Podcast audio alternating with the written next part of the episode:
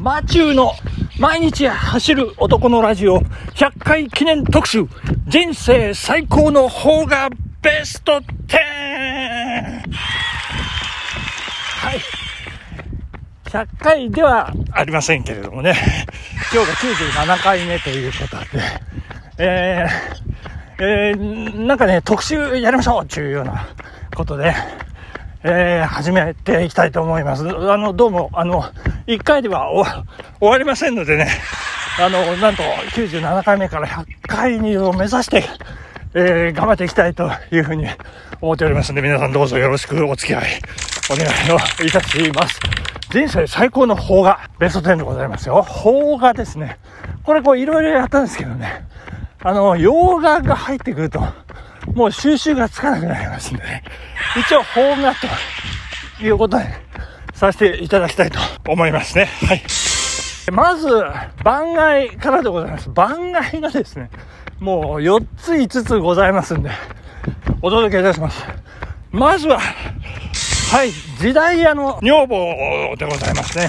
はい、村松智美さん原作、え、直木賞を受賞した同名小説を映画化したものでですね、1983年、え、私が下宿をしていた大井町、えー、の三俣立教というところに時代やってよ本当にありまして、そこでこうロケをしていたという、こうね、若き日の私にものすごいこう、インパクトを残してくれた映画でございまして、主演が、今は亡き夏目雅子さん。いや、この渡瀬恒彦さんとの掛け合いがね、非常にこうチャーミングで目がクリクリっとして、こうふわふわっとして、こうなんとも天然ちゃんなところがとても良かったですね。まず一つ目、時代屋の女房でございましてね。はい、そして二つ目でございます。天城越えでございますね。天城越え。これも1983年、三村春彦監督。こちらもですね、なんと渡瀬恒彦さんが主演しておりましてね、こう若い、えー、時のこの回想シーンと現代刑事になったですね、その苦悩、少年の頃のね、ほろ苦い甘酸っぱい、えー、経験がずっと尾を引くというですね、そんなあ私、えー、この時17歳のこう多感な私にこう多大なる影響を与えた天城越え主演が田中優子さんいや美しかったですねもうもう清楚に妖艶清楚に妖艶って感じもうなんて言うんでしょうねもうもう全てを任せたいこう身を任せたいっていうねえー、そんな田中優子さん、娼婦の役をですね、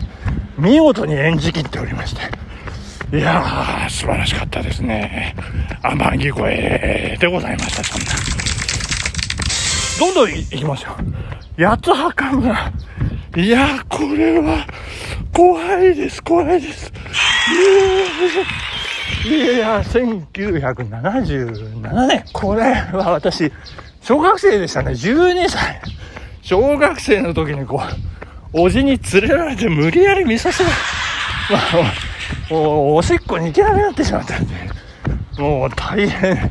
ショッキングな映画でございまして、横溝正史のですね、金田一耕助シリーズを映画化した、八つ墓村ですね、尼子一族の怨念、えー、8つ、8人殺し、えー、そして8年後に16人殺しってこうだんだん8の倍数でどんどんどんどん増えて。最後何人？計算が70何人殺し村人がどんどん惨殺されていくという多治見雄三。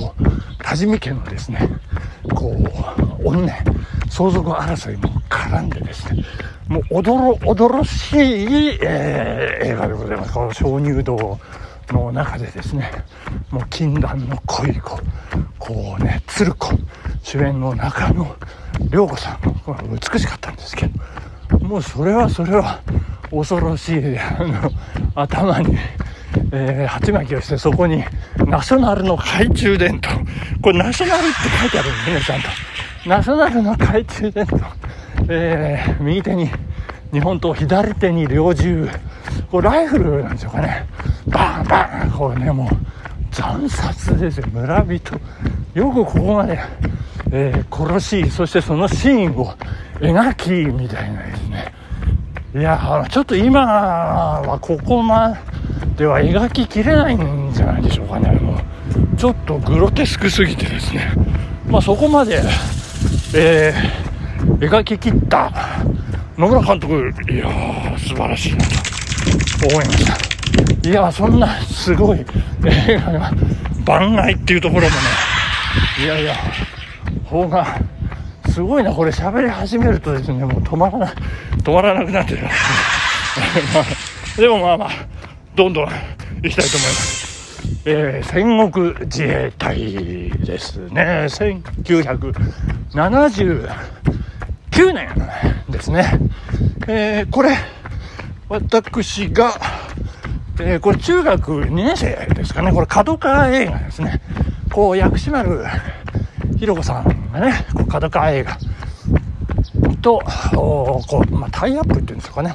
もう専属女優みたいな感じで。もう、あの、一押し角川春樹社長がもうノリノリだった時代でございましてね、えー、自衛隊がいきなり戦国時代にこうタイムスリップしてどうするのかどう戦戦っていくもうなんか成り行きでですね、まあ、あの織田信長的なあの武将のですねもう天下統一をもう助けるということになりましてですね、もう武田、武田的な、的ななんですけど、あの、まあ、モデルになってますからね、その騎馬軍団と、もう自衛隊のヘリコプターだったり、えー、もうジープだったり、もう縦横無尽に草原を駆け巡って、これ、すごいですよね、ロケも多分、おかなり大掛かり、これ今じゃこれできないんじゃないかっていうぐらいのものすごいロケをしてたんじゃないかなと思うんですけど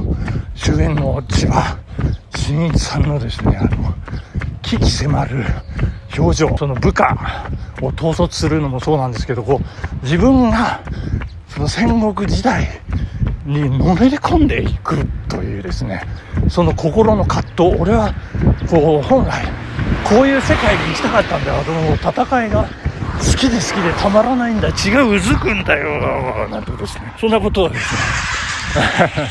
言ったその心の揺れ動きなんかも描かれてましてですね。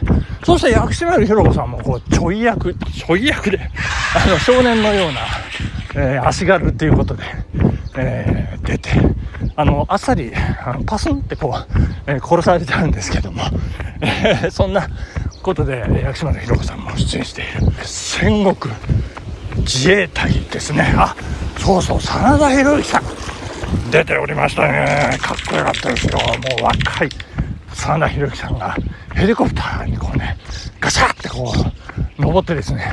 これ仮面ライダークーガーの第1回目の雲男を彷彿とさせるんですけど雲男の動きですねラジオっていうか無線で、おい、大丈夫か大丈夫かって言ってる無線のところでビクッとしたりですね、すごくリアルに演じてましてですね、もうなんかそその辺、えー、後々の映画ですか、映像作品にかなり影響を与えてるんじゃないかなというところもありまして、戦国自衛隊、えー、素晴らしい番外編になっておりますけどね。はい。番外編もう一つあります。えー、ごめんなさいね。セーラー服と機関銃でございます。薬師丸ひろ子さん。薬師丸ひろ子さんと角川映画といえばこのセーラー服と機関銃。渡瀬恒彦さんがかっこいいです。そして薬師丸ひろ子さん。快感ってあれ。もうかなり流行りましたけど、1900 81年ですね、相米真治監督。相米真治監督というと、あの、長回しの、えー、技法というんでしょうかね。もうずーっとカメラ回しっぱなしで、えー、バイク、夜を、の街をこう、疾走するバイク、ずーっとこう、追いかけて、3分ぐらいまあ回ってるんですけど、カメラがですね。で、最後に、おーって言ってこう演技に入るっていう。これはあの、あの、後々の映像作品に 影響を与えておりますんで、えー、皆さん、こう、ここちょっと、あの、記憶しといていただけると、えー、ありがたいですけどね、後々出てまいります。この長回しのテクニック、相馬井新地監督、セーラー服と、期間中、はい、ここまでが番外編でございました。今日は時間でございます。ここまで。ありがとうございます。明日に続きます。100回記念特集、お楽しみに。ありがとうございました。さよなら。